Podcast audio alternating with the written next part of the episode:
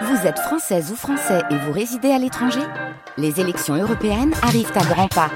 Rendez-vous le dimanche 9 juin pour élire les représentants français au Parlement européen. Ou le samedi 8 juin si vous résidez sur le continent américain ou dans les Caraïbes. Bon vote il est 11h sur France Culture. La grande traversée Albert Einstein se poursuit jusqu'à midi. Dans quelques instants, nous retrouverons nos invités, mais tout de suite.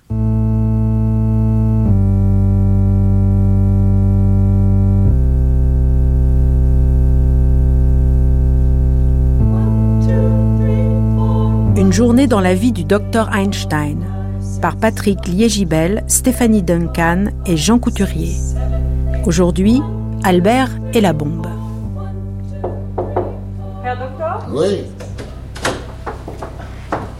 Le docteur Schillard est arrivé. Est-ce que je peux le faire entrer? Bien sûr, Hélène, qu'il entre.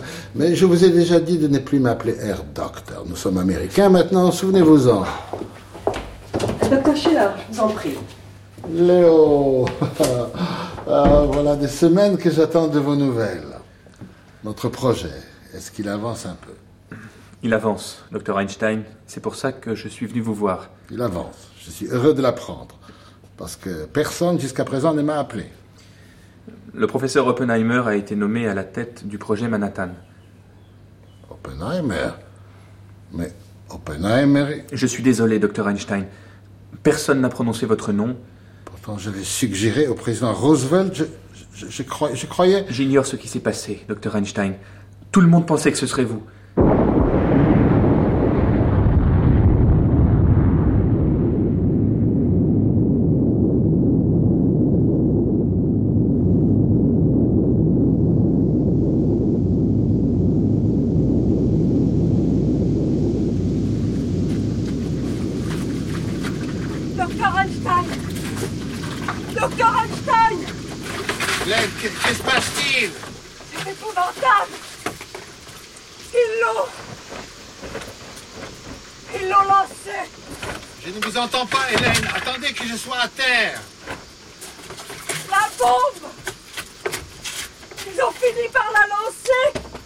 l'Allemagne est à genoux depuis plus de deux ans.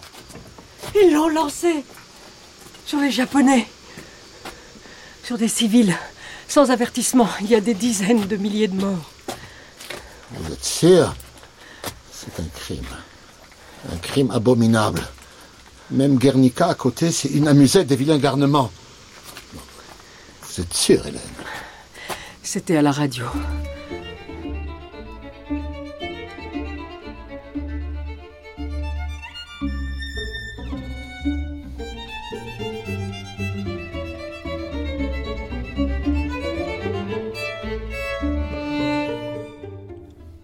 Bonjour à tous ceux et à toutes celles qui nous ont rejoints pour cette troisième table ronde consacrée à l'un des plus grands hommes du XXe siècle, Albert Einstein.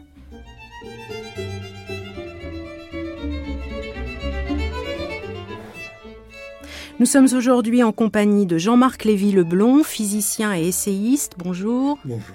Denis Sergent, journaliste scientifique au quotidien La Croix. Bonjour. Bonjour. Simon Vael, historien du judaïsme. Bonjour. Bonjour.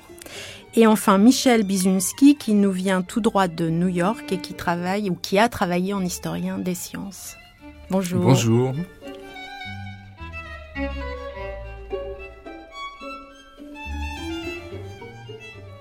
À la mort d'Einstein en 1955, son ami Maurice Solovine, qui était aussi le traducteur de son œuvre en français, écrivait ceci.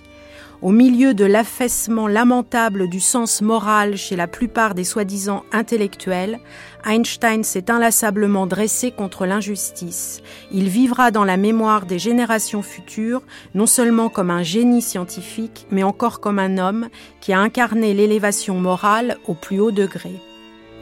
Einstein a-t-il été l'une des grandes consciences du XXe siècle? Était-il un sacré animal politique? C'est ce dont nous allons débattre aujourd'hui.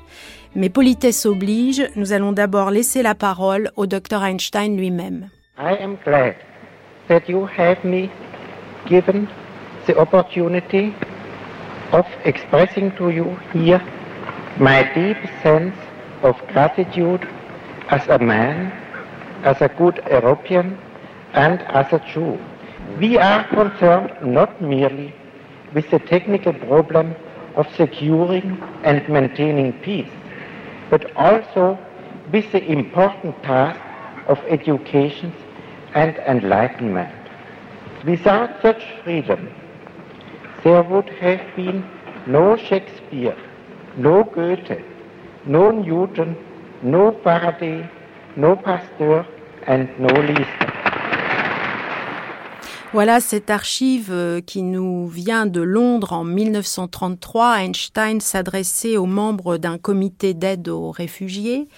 Et pour les auditeurs qui auraient du mal à comprendre ce délicieux accent euh, allemand-américain, euh, Einstein se réjouit de l'occasion qui lui est donnée de s'exprimer en tant qu'homme, en tant qu'Européen et en tant que juif. Et il euh, martèle à ceux qui veulent bien entendre que quand la liberté intellectuelle et individuelle est étouffée, il faut garder à l'esprit cette liberté chèrement conquise par nos ancêtres, car sans cela, il n'y aurait, dit-il, ni Shakespeare, ni Goethe, ni Newton, ni Faraday, ni Pasteur, ni Einstein, très certainement. Alors la liberté est, au centre des textes d'Einstein, textes scientifiques, mais aussi textes politiques, Jean-Marc Lévy-Leblond. Oui, encore que euh, moi j'ai un petit problème avec la caractérisation d'Einstein comme euh, homo politicus, je dirais plutôt homo ethicus. Mhm.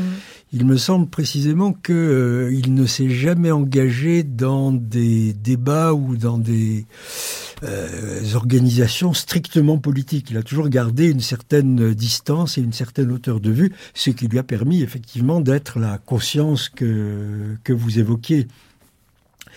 Et il est vrai que euh, tout au long de, sa vie, il a manifesté cette conscience.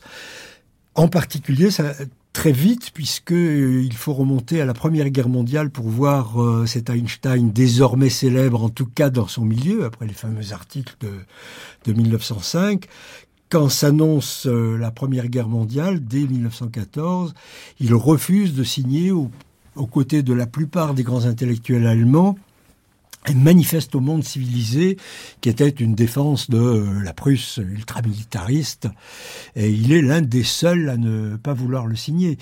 il sera aussi euh, caractérisé par son refus de reprendre la nationalité allemande qu'il avait abandonnée pour la nationalité suisse, puisqu'il travaillait à Zurich. Il avait abandonné délibérément la nationalité allemande pour ne pas être dans ce monde euh, militarisé.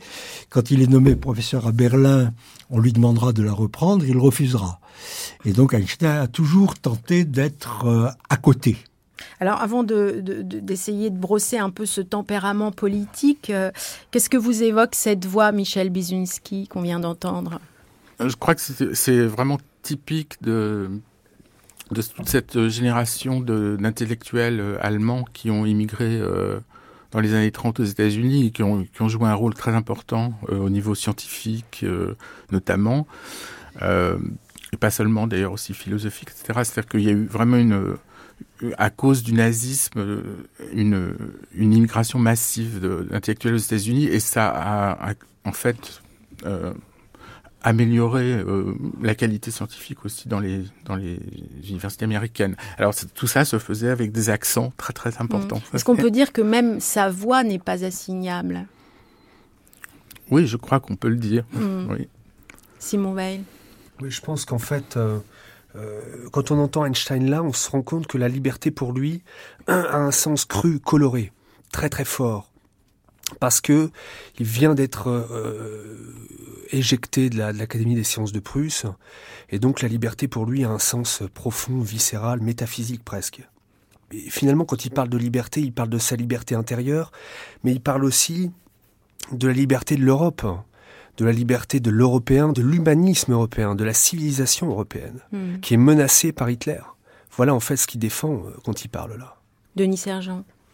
Ben, ça m'évoque euh, le fait d'entendre euh, Einstein, déjà c'est quasiment la première fois que je l'entends personnellement. ça m'évoque de sa part une, une, prise de position très courageuse, puisque comme, comme on vient de le dire, le, le contexte était extrêmement extrêmement faible dans la, chez les intellectuels et les, scientifiques européens. Mmh. Euh, donc là, il venait d'apprendre que, que l'Allemagne, que Hitler arrivait au pouvoir, il allait repartir euh, aux États-Unis. Et, donc, cette manière de, de s'exprimer au nom de, de, de, de, ces corréligionnaires et de, des, des réfugiés des fuyant le nazisme est assez exemplaire. Alors Jean-Marc Lévy-Leblond, vous dites que finalement tout est politique euh, avec Einstein et ce depuis le début de sa célébrité. 1919 est finalement une date qui n'est pas seulement la date de sa reconnaissance scientifique, mais c'est une date éminemment politique. Oui, absolument. Tout est politique sauf lui d'une certaine façon. C'est-à-dire que la politique s'empare de lui. Lui va tenter euh, désespérément à certains moments d'ailleurs, on parlera tout à l'heure de son attitude au début de la Seconde Guerre mondiale, euh, mais il a tenté désespérément de rester sur euh, des principes moraux et éthiques. Mais 1919 est extrêmement intéressant puisque Einstein, pendant la Première Guerre mondiale, donc, est resté à l'écart, ne s'est pas engagé du côté de la, de la Prusse militarisée. Ce qui fait que euh, après la, la, fin de la Première Guerre mondiale, il est l'un des seuls intellectuels allemands qui puisse encore euh, commander quelques respect ou quelques estime en, dans les, les, pays, en France en particulier.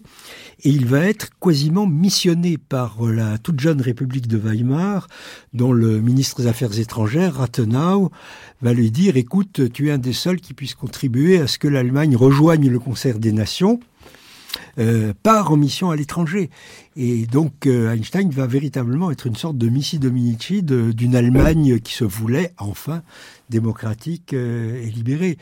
Et effectivement, alors là Michel peut en dire beaucoup plus que moi, quand il va arriver en France en, en 21, il va y avoir un gros problème à cet égard. Oui, mais alors je, quand, quand je, je, parlais de 19, je parlais de, aussi de finalement de Eddington, dont, dont on retient souvent seulement le fait que c'est le fait que il a contribué à, à vérifier euh, la théorie de la relativité, mais lui-même était quelqu'un de politique. Oui, Eddington était un Quaker qui euh, lui aussi n'a pas voulu s'engager dans, dans la guerre.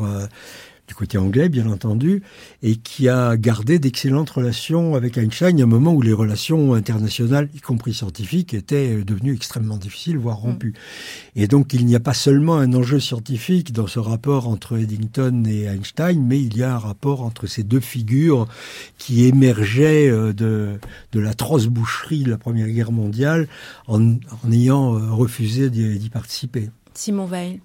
Oui, je suis tout à fait d'accord. Ce qu'il faut comprendre, c'est qu'il y a le contexte politique, bien sûr, d'après la Première Guerre mondiale, mais il y a aussi l'esprit d'Einstein qui considère que les scientifiques, c'est la patrie des scientifiques, E égale MC2 n'a pas de frontières, et que finalement, euh, il se sent proche de tous ces gens dans le monde entier qui euh, peuvent parler de science et il se sent faire partie de cette communauté-là. Et donc, un petit peu comme la musique, quand il jouait du violon, tout ça n'a pas de frontières. C'est quelqu'un qui n'a pas de frontières. C'est quelqu'un de profondément, viscéralement cosmopolite. Et finalement, euh, ce contexte-là, il essaye de le transcender, d'y donner un sens et de se faire, comme vous venez de le dire, hein, le Missi de Minici, l'ambassadeur de quelque chose qui, qui, dépasse tout ça. quoi. Mmh. Mmh. Alors son tempérament politique, est-ce qu'on peut dire d'Einstein qu'il est un homme d'action ou au contraire un penseur politique ou euh, les deux à la fois ou ni l'un ni l'autre?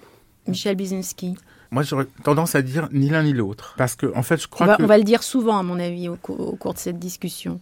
Je, crois que ce qui caractérise Einstein, c'est qu'il a une attitude extrêmement naïve, euh, enfantine devant les choses, aussi bien scientifiques d'ailleurs que politiques.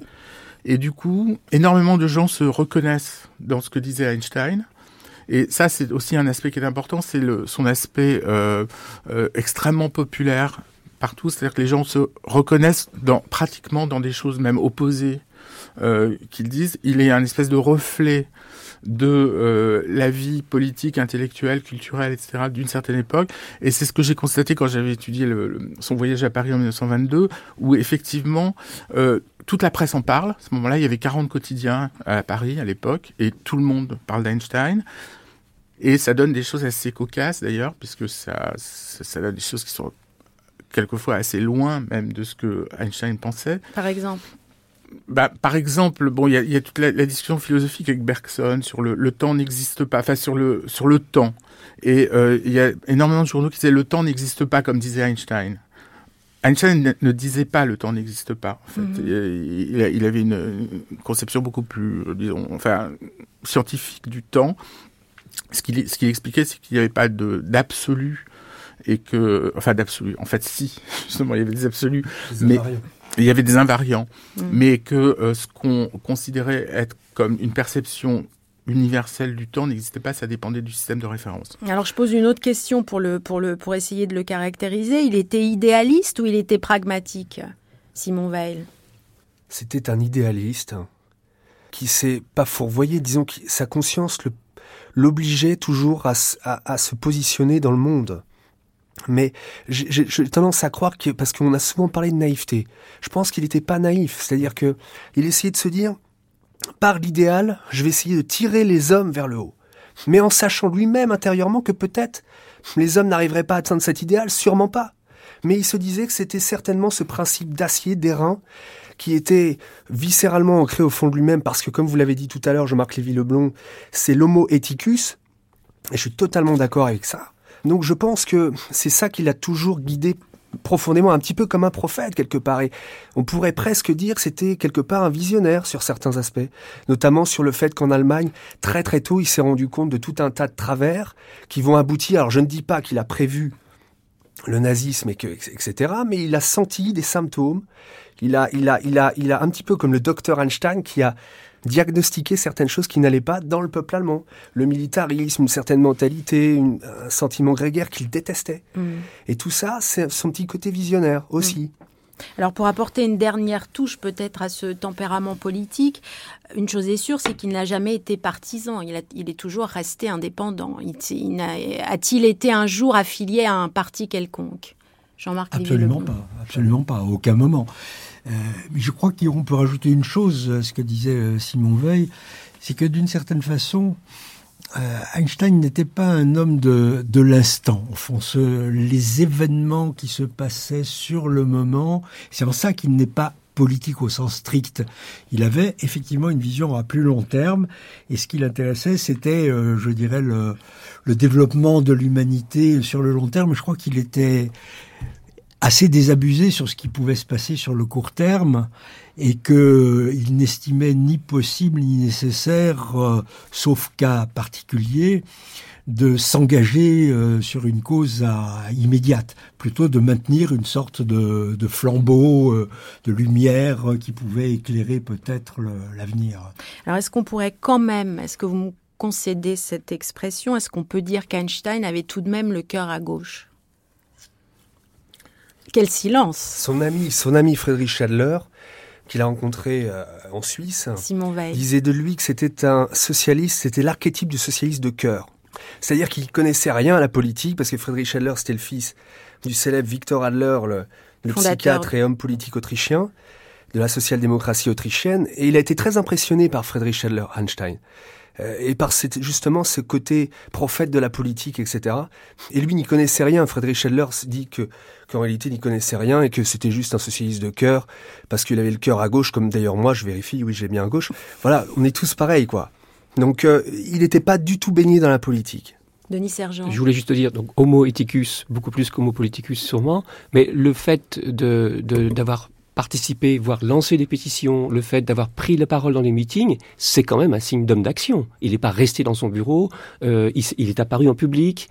Est-ce qu'il a fait des manifestations? Je suppose qu'il a fait quelques manifestations. Enfin, voilà, c'est quand même euh, un homme d'action qui s'est manifesté euh, mmh. publiquement. Disons que son mythe et son influence, alors l'influence de son image est en action. C'est-à-dire que lui, la politique le rattrape. C'est-à-dire que même s'il bouge pas de son bureau, le monde vient au seuil de sa maison. Euh, Gandhi, Nehru, tous ces gens-là lui écrivent pour lui demander parfois d'échanger sur des tas de sujets. Donc finalement, euh, c'est ça. Mais vous avez pas, vous avez pas tort. C'est-à-dire que il s'engage, il va des fois sur les tribunes et sur l'estrade. Mais il pour, euh, détient manif- le record de la signature du, de, de manifeste. Oui. C'est c'est- par centaines. Mais je, je crois qu'il, à ma connaissance, je peux me tromper euh, localement, mais à ma connaissance, il n'en a jamais pris l'initiative. Il a toujours signé des manifestes que d'autres ont rédigés. Euh, c'est, c'est. L'accord- des Européens, là où ils étaient que deux signataires ou trois, Oui, mais je, crois que. Nicolai, je crois qu'il l'a écrit. là. Oui, oui, mais c'est Einstein, c'est celui qu'on va voir pour lui faire signer un texte qu'il fera volontiers sans se faire euh, euh, sans, sans se faire euh, presser. Mais c'est vrai de la plupart des grands textes qu'il a signés. C'est vrai du tribunal Russell Einstein. C'est vrai de la lettre au À Roosevelt. la fameuse lettre à Roosevelt de 1939 qui déclenche le projet Manhattan, c'est Léo Szilard qui l'a écrit, qui va le voir pour le signer. Donc il est effectivement prêt à s'engager. C'est un engagement plus qu'une action, je dirais, dans le cas d'Einstein. Alors pour être concret, est-ce qu'il y aurait des credos politiques? Est-ce qu'il y a des, des choses Est-ce qu'il y a des causes concrètes qu'a embrassé euh, Albert Einstein? Je pense par exemple au pacifisme. On peut dire que c'est l'une de ses grandes causes. Euh, Michel Bizinski. Oui, alors ça c'est vrai pendant la Première Guerre mondiale, mais euh, ensuite le- l'antinazisme est devenu prépondérant par rapport au pacifisme, et à ce moment-là Einstein a dit c'est important de vaincre les nazis, quels que soient les moyens utilisés, Mm. puisque de toute façon eux utilisent la violence. Et ensuite, il est redevenu. Alors, disons qu'il est devenu antinucléaire. Donc, c'est une variante du pacifisme. Après, ça, c'était euh, après la guerre. Il a été totalement euh, euh, déconcerté, enfin plus que ça même, par le, la, la bombe à Hiroshima et Nagasaki, parce que c'était effectivement une conséquence lointaine de ses théories et plus du projet Manhattan. Donc, il avait un rôle, même si lui euh, était opposé. Mais est-ce que c'est pas ce caractère instinctif ou viscéral qui caractérise peut-être le mieux ce, cet aspect-là de, de chez lui? C'est-à-dire, un- il le dit d'ailleurs, mon pacifisme est un sentiment instinctif, mon attitude ne dérive pas de quelque théorie intellectuelle que ce soit, mais se fonde sur ma très profonde antipathie pour toute espèce de cruauté. Jean-Marc Lévy-Leblond. Oui, oui, oui. Mais je crois qu'il faut relier ça aussi à, un autre aspect de la personnalité d'Einstein, c'est que c'est un solitaire. C'est un grand solitaire. Il a des amis, mais c'est un homme qui euh, vit seul. Ses rapports avec euh, les femmes seront, pourrait faire l'objet de toute une émission différente. D'ailleurs, les Mm. femmes ont été terribles avec lui. Les fameuses euh, Woman Patriot Oui, Corporation. Elles ont, elles ont vengé peut-être celles avec les, femmes. elles ont vengé celles avec lesquelles lui-même a été euh, plutôt terrible aussi, peut-être. Mais non, mais c'est c'est quelqu'un qui, euh, qui est vraiment un grand solitaire, euh, qui euh, vit beaucoup plus dans le monde des, des idées, d'une certaine façon.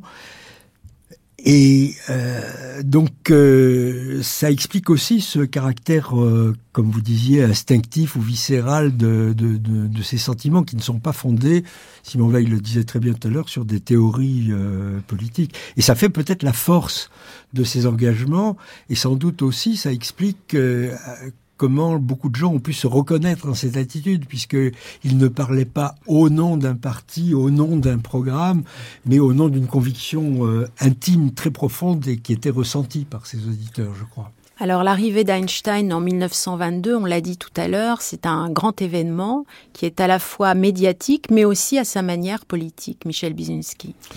Euh, oui, c'était très politique puisque euh, à l'époque, le- les scientifiques français boycottaient les scientifiques allemands, donc il y avait plus, les, échanges étaient interrompus.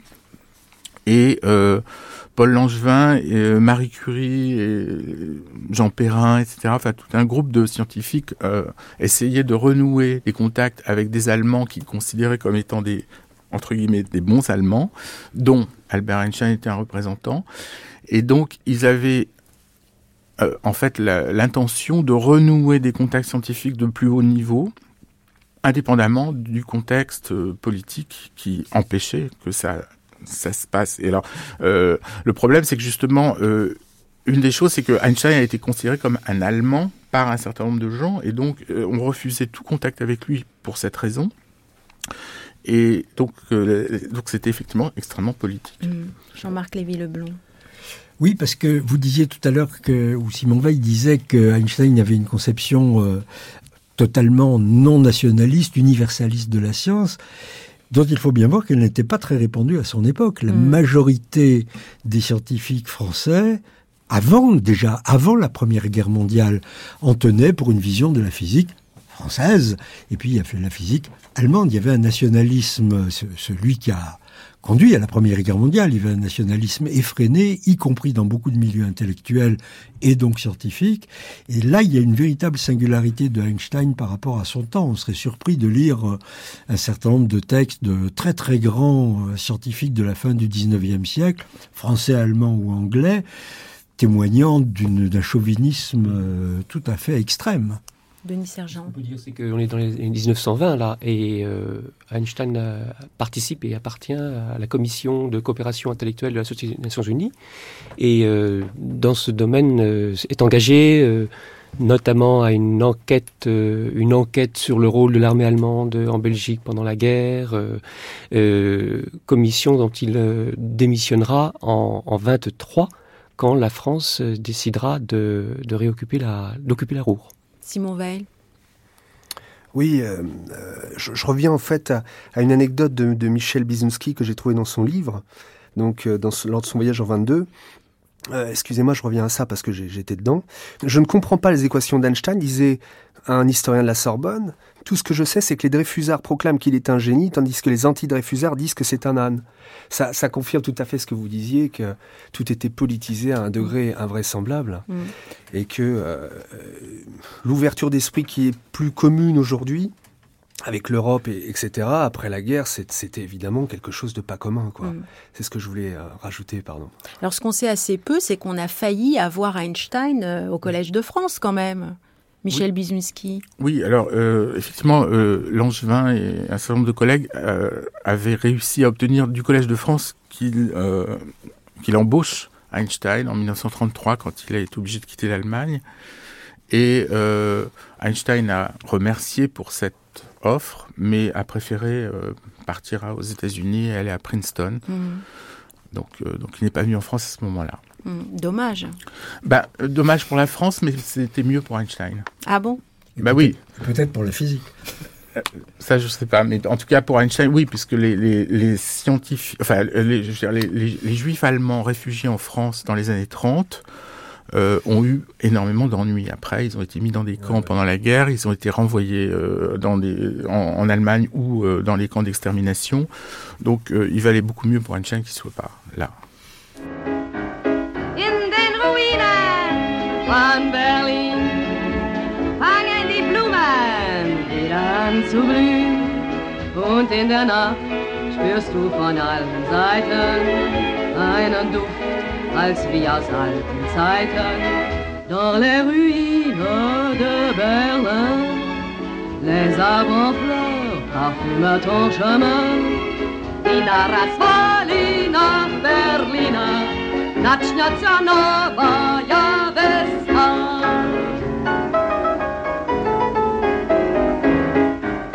In den Ruinen von Berlin fangen die Blumen wieder an zu blühen.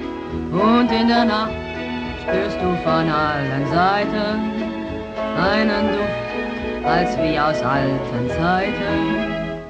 dans les ruines de Berlin. Les arbres en fleurs parfument ton chemin. In Arasvarina Berliner, Nacht Schmerz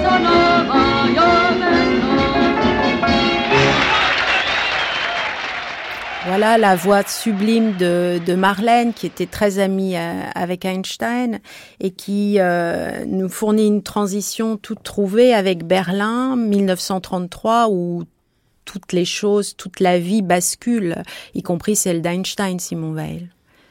1933, c'est un carrefour dans l'histoire. Hitler est arrivé au pouvoir le 30 janvier 1933.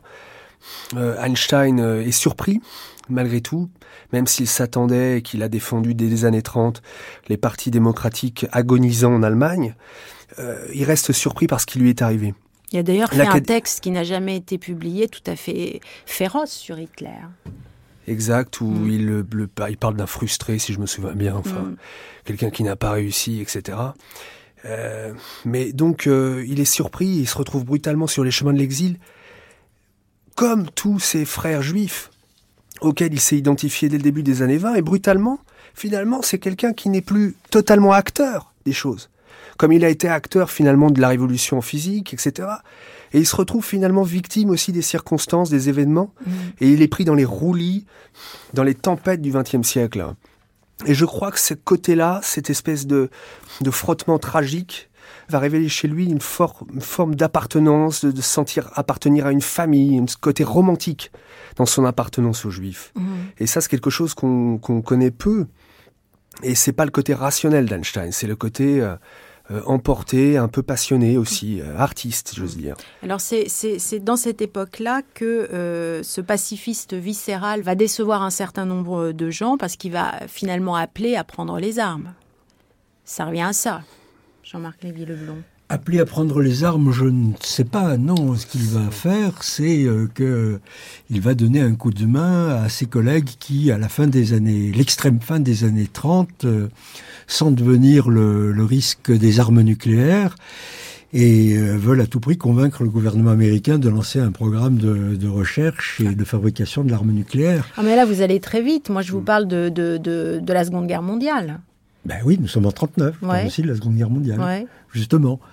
Et donc, euh, en 39, Einstein, qui est tranquille à Princeton, reçoit la visite de Léo Szilard.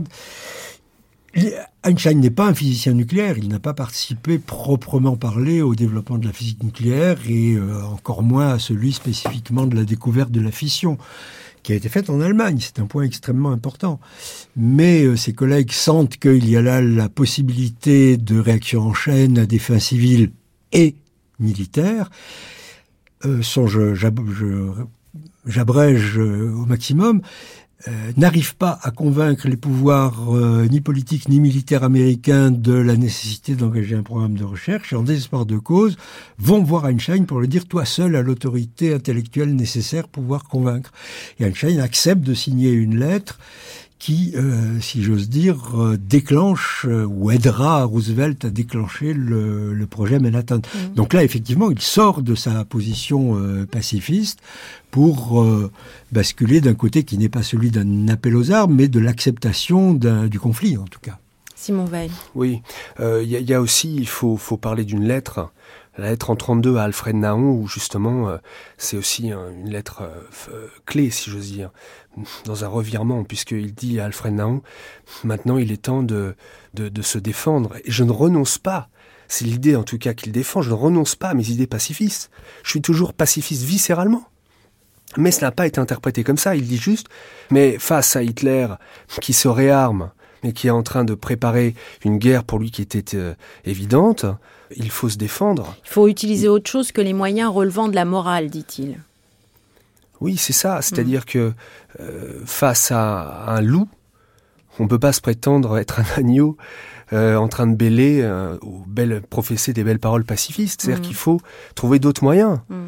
Est-ce qu'on peut dire que ce, ce, ce tournant-là du XXe siècle met Einstein à l'épreuve, Michel Bizunski Euh, certainement, surtout qu'en plus, euh, il n'avait pas le choix. C'est-à-dire que lui était considéré comme euh, l'ennemi public numéro un en Allemagne depuis d'ailleurs le milieu des années 20.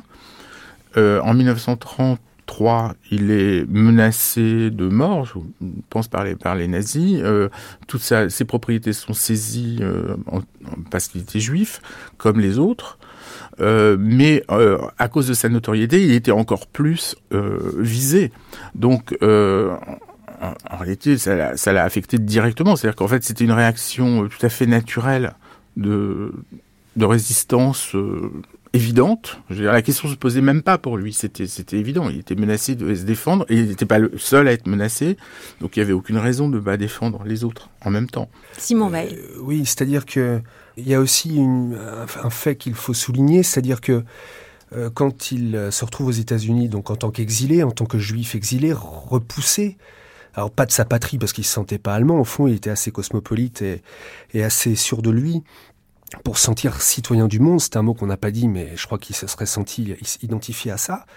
Et de là-bas, il va, lutter contre le nazisme. Mais c'est très intéressant parce qu'il y a la femme d'Einstein, Elsa, va écrire à son ami le rabbin Stefan Weiss, Stefan Weiss, en lui disant euh, "Excusez-moi, cher rabbin, mais mon mari, mon mari ne veut pas, ne, ne c'est pas qu'il ne veut pas lutter contre le nazisme parce qu'il est resté silencieux. Et il expliquait le silence. Mais mon mari ne peut pas parler parce que dès qu'il dit un mot, tout se répercute sur sur ses frères juifs en Allemagne parce qu'il était devenu une sorte de mythe et d'icône de détestation et Hitler, finalement, euh, et le régime nazi va instrumentaliser Einstein. Et du coup, dès qu'Einstein prononçait un mot, la propagande nazie, tout de suite, euh, reprenait le flambeau en disant, voilà, ce traître, ce juif traître, etc. Et donc, ça retombait sur ses frères juifs. Donc, il, était très embarrassé pour s'engager dans l'arène. Einstein disait, oui, ok, je veux m'engager, mais en même temps, dès que je dis quelque chose, ça retombe, euh, hmm. parce que quelque chose le dépassait. Son statut le dépassait, au hmm. fond. Est-ce que quand même euh, pris dans cet étau-là, il a fait preuve d'un certain pragmatisme. Parce qu'il a quand même réussi à sauver un certain nombre de, gens. Jean-Marc Lévy-Le Oui, oui, oui, manifestement. Ça, c'est ce que Simon Veil disait, très bien. Il y a un moment où, tout en gardant ses idéaux et mm. ses principes, euh, on est face à des nécessités immédiates et il fait ce qu'il ce qu'il faut faire. Et comme je l'ai dit, il ira jusqu'à recommander le développement d'un programme nucléaire euh, qui a dû lui coûter beaucoup sur le plan euh, moral. Mmh. Denis il, il, dit dans une lettre avant, mais le rôle de Zillard et de, de, Wigner a été très fort. Là, une fois de plus, on disait tout à l'heure qu'il a été rarement à l'origine d'une pétition, et là, il a aussi été extrêmement influencé par Zillard, qui après, et avec d'autres scientifiques ayant participé au projet Manhattan, euh, ont à ce moment-là signé, envoyé une deuxième lettre à Truman, en l'occurrence, pour demander de ne pas C'est un peu plus compliqué que ça, parce que la deuxième lettre, qui est effectivement euh, rédigée par euh, Schillard, qui va demander à Einstein de la contresigner, Einstein évidemment, là pour le coup, tout prêt, puisque c'est contraire, dire ne n'utilisez pas l'arme nucléaire. La lettre n'est pas adressée à Truman, elle est adressée à Roosevelt, qui n'est pas encore mort et qui va mourir 15 jours après. Et on ne sait pas à l'heure actuelle s'il a reçu la lettre, s'il l'a ouverte, ce qu'il aurait fait. Truman, lui, la met au panier et lance les bombes sur Hiroshima et Nagasaki. Et ça, ça a été effectivement un coup terrible pour cette génération-là, pour les ceux des physiciens non seulement américains mais internationaux qui avaient participé au projet Manhattan, de voir qu'ils avaient été capables de déclencher ce programme, de faire fabriquer l'arme nucléaire, mais qu'ils étaient incapables de l'arrêter. Et un certain nombre d'entre eux, dont Shillard et d'autres, vont quitter la physique du coup. Simon Veil. Oui, Einstein. Mais d'ailleurs, ça me fait penser à Roosevelt, puisque il y, a aussi la rencontre d'Einstein avec Roosevelt en 1934. Euh, Stéphane Weiss euh, lui a arrangé une rencontre avec euh, Roosevelt et euh, j'en parle parce que c'est symbolique euh, justement du fait qu'Einstein, malgré sa toute son, immense influence, n'a pas tant d'influence que ça sur les politiques, puisque dès l'époque, il a voulu alerter Roosevelt sur le sort de ces, des Juifs et, des, et, de tous ceux qui étaient euh, expulsés par l'Allemagne. Et Roosevelt n'a pas levé le petit doigt et n'a rien fait. Alors qu'ils ont mangé ensemble et qu'ils ont dîné, qu'ils ont certainement parlé de tout ça. Euh, voilà, donc euh, c'est, euh, si j'ose dire, symbolique de l'immense popularité d'Einstein et de son incapacité quelque part à, agir réellement sur les, hommes politiques, alors que malgré sa, son immense popularité, voilà. Michel Bizinski. Oui, il y a aussi quelque chose d'ironique qui s'est passé aussi bien en URSS que en, aux États-Unis après la guerre. C'est que en URSS, Einstein était considéré, en, tout cas la théorie de la relativité était considérée comme une théorie bourgeoise donc contraire aux idéaux communistes. Après la Seconde Guerre mondiale et à cause de son action justement anti-nucléaire, Einstein était considéré comme communiste ou en tout cas était compagnon de route. Compagnon de route. en tout cas, il était, il était considéré comme euh, un suspect euh, quand il y a eu le, phénomène McCarthyiste. Et bon, il était espionné, etc. Enfin, donc, donc il était considéré comme dans sa maison. Oui. Donc, euh, donc Einstein, en fait, a toujours été, enfin, a été à la fois du bon côté au niveau, euh, disons, politique global, visionnaire, etc., mais toujours euh, du mauvais côté par rapport au pouvoir. Et, et ça, c'est quelque chose qui est intéressant, surtout quand ça se manifeste sur exactement la même chose, mais de façon opposée. Mmh. Donc, euh... c'était un trouble fait. Hein. Mmh. Partout à la fois pour les juifs qu'il soutenait, euh, aux États-Unis euh, sous le macartisme, euh, partout où il a été, c'était un trouble fait parce qu'il était totalement indépendant et imprévisible du coup, parce que incontrôlable. incontrôlable. Mmh. espèce d'enfant terrible, quoi. Mm. Et vis-à-vis du, du, communisme, on a, on a, on a, il faudrait peut-être qu'on arrive à parler un petit peu d'idéologie. Il a quand même une, il a quand même rédigé des articles éminemment politiques, par exemple Why Socialism, pourquoi le socialisme euh, assez tardivement dans les années 50 49 oui. 49 donc donc euh, euh, vous avez évoqué la, la Russie. Quel, quel, quel, était le il a écrit des textes sur Trotsky je crois aussi. Quelle relation avait Einstein avec ce, ce pan là de de la pensée politique Simon Weil alors, dans le contexte, si j'ose dire, je reviens, pardonnez-moi, à Weimar, mais après la chute de l'empereur Guillaume II, la nouvelle République de Weimar naissante, il s'est senti d'un seul coup comme une grande bouffée d'air. Mm. Il, a, il a péché par excès, si j'ose dire, en se disant, voilà, il a soutenu des, des certaines organisations socialistes ou communistes, euh, mais sans idéologie, hein, vraiment, faut insister là-dessus. C'est-à-dire qu'il n'était pas communiste. Hein, il n'a jamais été, mais effectivement, comme il a soutenu des organisations à tendance communiste, etc., on a certains, on, on dit qu'il était communiste. Mais voilà, il a rendu hommage, par exemple, à Lénine en 29 aussi. Euh, mais il a rendu hommage à Lénine en tant qu'homme, euh, en tant que penseur, dans son idéal d'une société qui aurait pu euh, être euh, sublime, où les hommes auraient vécu en paix, à égalité, etc. Mais il a toujours critiqué euh, régulièrement au cours euh, de sa vie les excès, les, et du régime soviétique, etc. Donc voilà, encore une fois, quelqu'un qui n'a jamais été idéologue. Mais voilà, on l'a instrumentalisé. Et, Jean-Marc Lévy-Leblon Non, je, Einstein et le communisme. Euh, moi, je pense qu'Einstein ne connaissait rien au marxisme en tant que tel. Mm. En fait, ça l'intéressait pas du tout.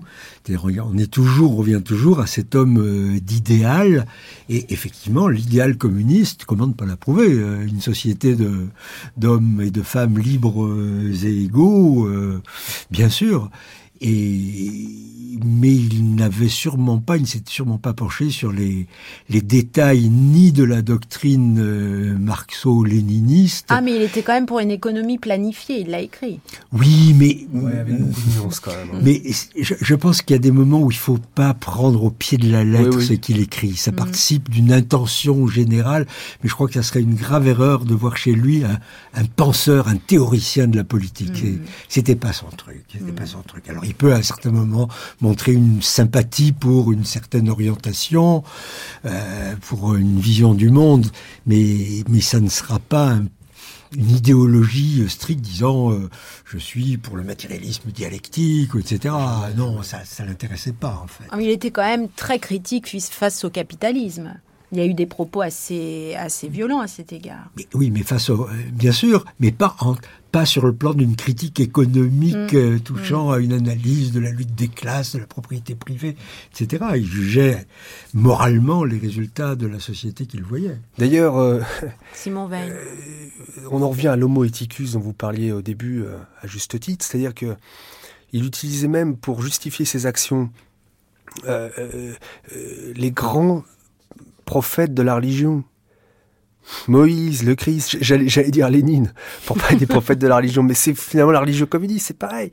C'est-à-dire que il a toujours pris comme modèle des grands hommes dont il considérait qu'ils étaient porteurs d'une sagesse, qui pouvaient éclairer les hommes et le monde des hommes. Donc euh, c'est très marrant. Euh, Un jour, dans une lettre, il a dit honorer, euh, il le dit en tant que juif, précise-t-il, honorer notre maître Jésus-Christ non en parole et en cantique, mais en acte. Donc là, on en revient à celui qui veut faire des choses concrètes et qui n'est pas qu'un penseur, qui dit agissez. Mais c'est à l'échelle individuelle et pas à l'échelle des États parce qu'il n'avait pas une grande confiance dans les politiques en réalité. Voilà, c'est ça.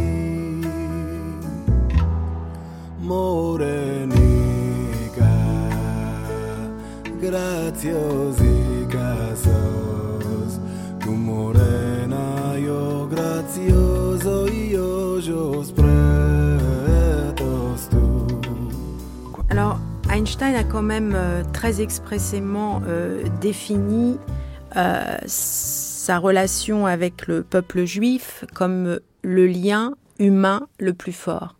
Michel Bizinski. Euh, ce qui est intéressant, c'est qu'il n'a pas du tout été élevé dans, une, dans un milieu religieux ni traditionnel. Donc c'est quelque chose qui, lui est venu progressivement. Je crois que ça a été aussi une réaction contre l'environnement, disons, germanique,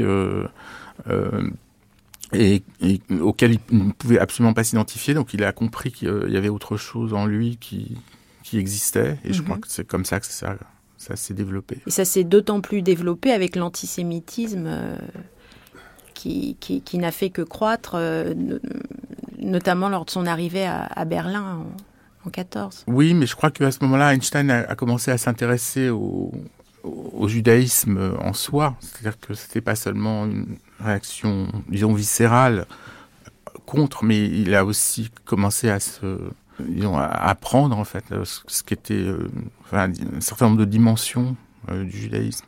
Simon Veil. Il n'a pas adhéré au judaïsme en tant que tel euh, comme religion. Il faut le préciser tout de suite d'emblée parce que euh, sa religion, il parlait de religion cosmique. À titre personnel, on va pas en faire un, débat là-dessus, mais dans le judaïsme, ce qui l'intéressait, c'était pas l'aspect religieux, c'était l'aspect philosophique, humaniste et moral il a retiré de la Torah, de la Bible juive, tous les enseignements moraux, éthiques, euh, qui pouvaient éclairer le monde des hommes. Et voilà, c'est en ça qu'il adhère au judaïsme. Après, il se sent appartenir à la communauté juive, mais qui est une communauté de destin, qui, dépasse le judaïsme, qui est bien au-delà du judaïsme. Donc, euh, dans une composante culturelle. C'est-à-dire que le goût pour la culture, pour l'éducation, la justice sociale, euh, et puis il se réfère toujours à Moïse, etc., à tous ces grands hommes qui ont été des prophètes pour lui, pour guider les hommes dans notre civilisation d'aujourd'hui. Donc finalement, c'est un juif universaliste qui sent appartenir à une communauté de destin parce que c'est une communauté de l'exil, comme disait, euh, je ne sais plus, je crois que c'est Thomas Mann, ou, non, c'est Stefan Zweig, pardon, une communauté de l'exil, euh, et en même temps une communauté de, de culture. Mmh. C'est ces deux aspects-là, à mon avis, qui définissent. Euh... Oui, je suis tout à fait, moi, je suis absolument d'accord, et je dirais, quitte à le dire de façon un peu provocante, que euh, qu'Einstein trouvait sans doute, là j'interprète, hein, mais sans doute de plus fort dans, euh, dans le, la communauté juive, c'est justement que ça n'était pas une communauté nationale. Elle n'était pas définie par une nation, par un État, mais par euh, une histoire commune, par un destin commun et par une culture. Et son judaïsme, à mon avis, était essentiellement ça, pas du tout judaïsme religieux.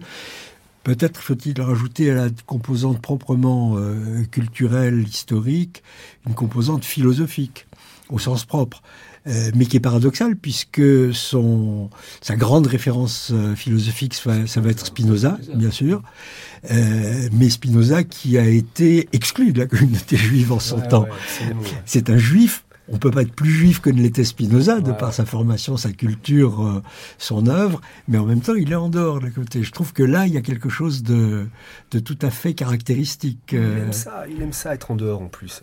C est, c est, c est, il, aime, il, aime, ce côté un petit peu provocateur, euh, poil à gratter. Je crois que ça fait aussi partie de sa personnalité. Ouais. Michel Bizunski.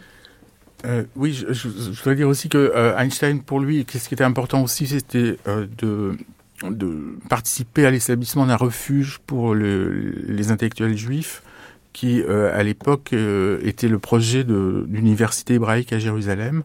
Donc Einstein a été parmi les membres fondateurs, ça a commencé dans les années 20, et a toujours joué un rôle actif dans euh, l'établissement de cette université. Mmh. Et, Comme foyer spirituel. Voilà. Il s'est investi corps et âme dans, dans ce projet d'université dès les débuts. Et c'est peut-être sûrement la clé de voûte de son sionisme, puisque euh, c'était l'idée donc euh, que la culture était au centre de tout, et, finalement créer un foyer juif en Palestine sans un État, euh, sans que tous les juifs s'y retrouvent, mais qui soit juste symbolique, et qui soit juste un petit pied à terre, si j'ose dire, symbolique pour que tous les autres juifs qui restent en diaspora puissent euh, euh, se retrouver, se dire il y a un phare qui m'éclaire et qui doit me redonner ma dignité. Et, finalement, c'était un peu ça l'idée. Et euh, cette université hébraïque, il s'est investi âme là-dedans. Et, à tel point, et comme on parle de l'homme engagé en politique, c'est intéressant parce que il était tellement furieux contre la politique menée par le chancelier Mein, Magnes, euh, euh, à l'université hébraïque, euh, qui, selon Einstein, dirigeait une université de paysans parce que selon lui, il fallait davantage élever les canons d'é- d'éducation. Il est devenu furieux. Il s'est battu comme un fou, comme un forcené, dit-il à son ami Ehrenfest, avec une, je me bats avec une brutalité, lui dit-il, qui t'étonnerait. Michel Bizinski. Oui, je, je voulais ajouter qu'en 1921, Einstein était justement invité par Weizmann euh, aux États-Unis pour un... Un voyage de collecte de fonds. Voilà. Mhm. Et euh, il a été accueilli, notamment à New York, par... euh, il y avait des millions de gens dans la rue qui, le, qui étaient venus pour l'accueillir. Enfin, c'était vraiment... Il y a eu un phénomène de masse, de soutien euh, au, projet. Et, et Einstein était considéré comme un espèce de prophète. Enfin, c'était vraiment... euh, et... euh, donc ça, c'est un phénomène très important et je crois que ça a joué aussi un rôle après, quand il est justement dans son histoire politique par rapport aux États-Unis. Et malgré euh, toutes ces euh, divergences qu'il y a eu, en 1952, euh, l'État d'Israël lui a proposé de devenir le président d'Israël. Et Einstein a refusé à ce moment-là parce que bon, il avait il était fatigué, il avait autre chose, euh, enfin, il avait d'autres priorités que ça. Mais en tout cas, on lui a proposé, donc c'est Mhm. important de le noter. Jean-Marc Oui, mais alors là, là, on, a- on aborde la question clé du rapport d'Einstein au sionisme, puisque le mot a été prononcé. Et alors, autant Einstein a manifesté un, un attachement à ce qu'il considérait comme sa communauté euh, d'origine ou de destin, j'aime bien ce, ce mot-là, euh, autant euh, on ne peut vraiment pas dire qu'il ait, qu'il ait partagé le projet politique du sionisme. Il a toujours été contre la construction d'un État juif. À tout moment de sa vie, depuis les débuts, enfin depuis la, la- la fin des années 20, où euh, il, est- il écrit des choses très explicites là-dessus, et encore en 46, c'est-à-dire à la veille de la création de l'État d'Israël, dans euh, un grand entretien où il fait un témoignage devant je ne sais plus quelle commission, commission juridique. euh. Voilà, c'est ça. Euh, il dit L'idée d'un État juif ne me plaît pas, je ne comprends pas sa nécessité. Elle entraîne d'importantes difficultés et manifeste une grande étroitesse d'esprit. Je la trouve mauvaise. Et il avait déjà dit la même chose dans les années 20 ou 30 quand il avait fait un voyage dans la Palestine mandataire où il avait été extrêmement, il avait attiré l'attention sur la nécessité d'établir, de tenter d'établir des rapports avec les Arabes qui étaient sur place. Il n'était Euh, pas du euh, tout. Oui, je, précise parce que euh, il a voyagé en 23 en Palestine, mais à cette époque, le problème arabe n'était pas encore tout à fait euh, euh, dans, dans- dans son esprit. C'est surtout à partir des émeutes de 29 euh, qui ont été dramatiques qu'il a vraiment brutalement pris conscience que, que, que ça n'allait pas. Et là, il a, il a, il a vraiment, il y a une rupture, si j'ose dire, avec le sionisme euh, qu'il défendait idéalement. C'est un peu le sionisme à l'épreuve de l'histoire qui, d'un seul coup, se, do- do- doit faire avec des morts, doit lutter, etc. Et là, les choses sont plus dans le rêve, c'est dans la réalité. Et en 48, il va co-signer euh, avec un certain nombre d'autres intellectuels juifs américains une lettre extrêmement violente contre les agissements de Menahem Begin et de la droite euh, israélienne de l'époque, en les traitant de fascistes. Le Ouais, mot est prononcé ouais, plusieurs absolument. fois dans, dans la lettre. Et pour l'affaire de la présidence, c'est très intéressant aussi, parce que Ben Gurion lui-même dit euh, Ah, qu'est-ce qu'on va faire s'il accepte? Exactement. Ouais, il dit ça à son Euh, secrétaire politique. ouais, ouais. Je peux pas faire autrement que de lui proposer, mais s'il accepte, on va avoir des au, problèmes. au fond, il se disait qu'il accepterait pas. Ouais. Je crois que c'est oui, ça. Oui, bien sûr. Et Einstein va dire, lui, euh, l'une des raisons de son refus, c'est comme Michel Bizinski le disait, que finalement il avait autre chose à faire, ça l'intéressait. Mais aussi, dit-il lui très explicitement, si jamais j'acceptais, je serais obligé de dire aux Israéliens des choses qui ne leur plairont pas. Exactement. ouais. Et donc on voit bien là quelque chose que moi je trouve très beau et encore aujourd'hui euh, qui permet de qui nous amène à réfléchir, c'est-à-dire comment on peut à la fois euh, soutenir sa, sa, communauté contre l'oppression, contre le racisme, contre l'antisémitisme, et en même temps ne pas considérer comme allant de soi, pour le moins, comme allant de soi, que la réponse à ce problème, c'est la création d'un État. Alors, je précise quand même, parce que il a toujours été contre un État, et vous avez tout à fait raison, mais c'est vrai qu'il a été contre, toujours contre un État jusqu'à la création de l'État. Israël. Puisque en 48, quand l'État se crée, là, d'un seul coup, euh, euh, il se réjouit euh, de, la création de l'État. C'est pas du tout une contradiction d'ailleurs. Hein. C'est-à-dire que il se dit bon, c'est un fait accompli, et ça sert à rien de, de revenir et de pédaler en arrière. C'est là qu'il est pragmatique, réaliste, etc. Par contre, voilà, il dit l'État est là, maintenant il faut essayer de se comporter le mieux possible avec la mino minorité arabe qui se trouve dans le nouvel État d'Israël. Voilà, il n'était pas dans l'idéalisme complet. Denis Sergent. À propos de son esprit de justice euh, au moment des événements des émeutes de, de, 29 à Jérusalem, il a pris position à la fois contre les extrémistes juifs et à la fois contre les extrémistes arabes. Alors est-ce qu'on pourrait dire, euh, au terme de cette conversation, qu'Einstein peut nous inspirer au XXIe siècle? Simon Veil moi, je dis un peu, je dis un peu de manière provocatrice dans mon livre, c'est un homme d'avenir. C'est un homme d'avenir parce que, au fond, je trouve ça tellement beau. C'est-à-dire que euh, toutes les diagnostics qu'il a apportés euh, avec le recul philosophique qui était le sien euh, sur ce qui se passait en Allemagne, aussi euh, sur le désastre du conflit judéo-arabe qui se poursuit malheureusement aujourd'hui. Mais voilà, tous les hommes ne sont pas sages comme lui. Alors est-ce que cette parole pour peut être euh, suivie? J'en doute. Mais en tout cas, il faut. C'est important que des gens soient là pour euh, guider un petit peu, mmh. donner quelque chose de beau à, à suivre. Jean-Marc Moi, je pense que ce qui est le, le plus intéressant dans la position d'Einstein et qui permet de, de réfléchir, c'est précisément la, la convergence à la fois d'engagements extrêmement forts, plusieurs, on en a parlé, le pacifisme, euh, le soutien de la, la, communauté juive, et en même temps euh, un certain recul, une vision sur le, sur le long terme qui fait qu'il n'est pas prisonnier des contingences immédiates. Et ça, je crois que ça vaut la peine d'y penser. Michel Bizunski, un homme d'avenir?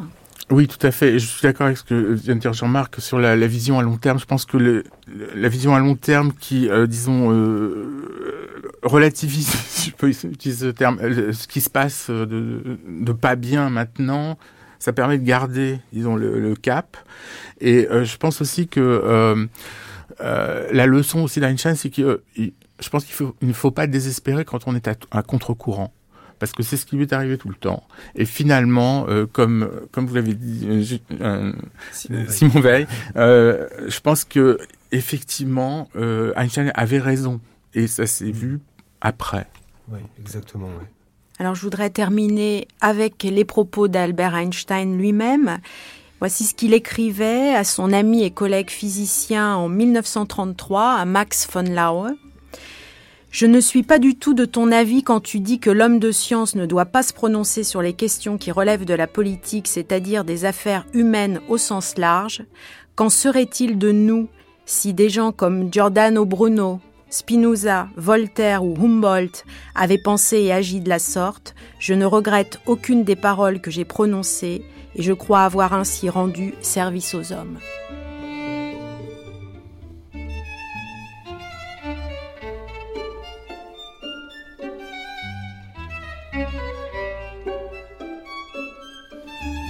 Merci à tous. Je rappelle à nos auditeurs que Jean-Marc Lévy-Leblond a publié La vitesse de l'ombre aux limites de la science aux éditions du Seuil et Le grand écart, science entre technique et culture aux éditions Manusius.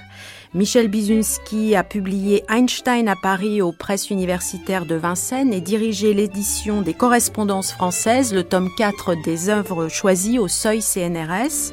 Simon Veil, vous avez publié Einstein dans la tragédie du XXe siècle aux éditions Imago et Denis Sergent publie en ce moment toute cette semaine un choix d'articles sur Einstein dans le journal quotidien La Croix. Merci à tous.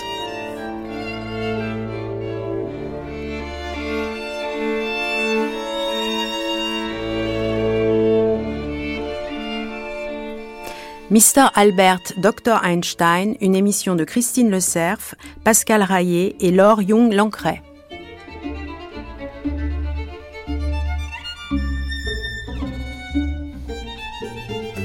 Demain, pour la quatrième journée de cette grande traversée d'été, nous partirons en Palestine sur les traces d'Albert Einstein à Jérusalem. Il est bientôt midi sur France Culture, votre programme d'été continue. Je vous retrouve demain à 9h.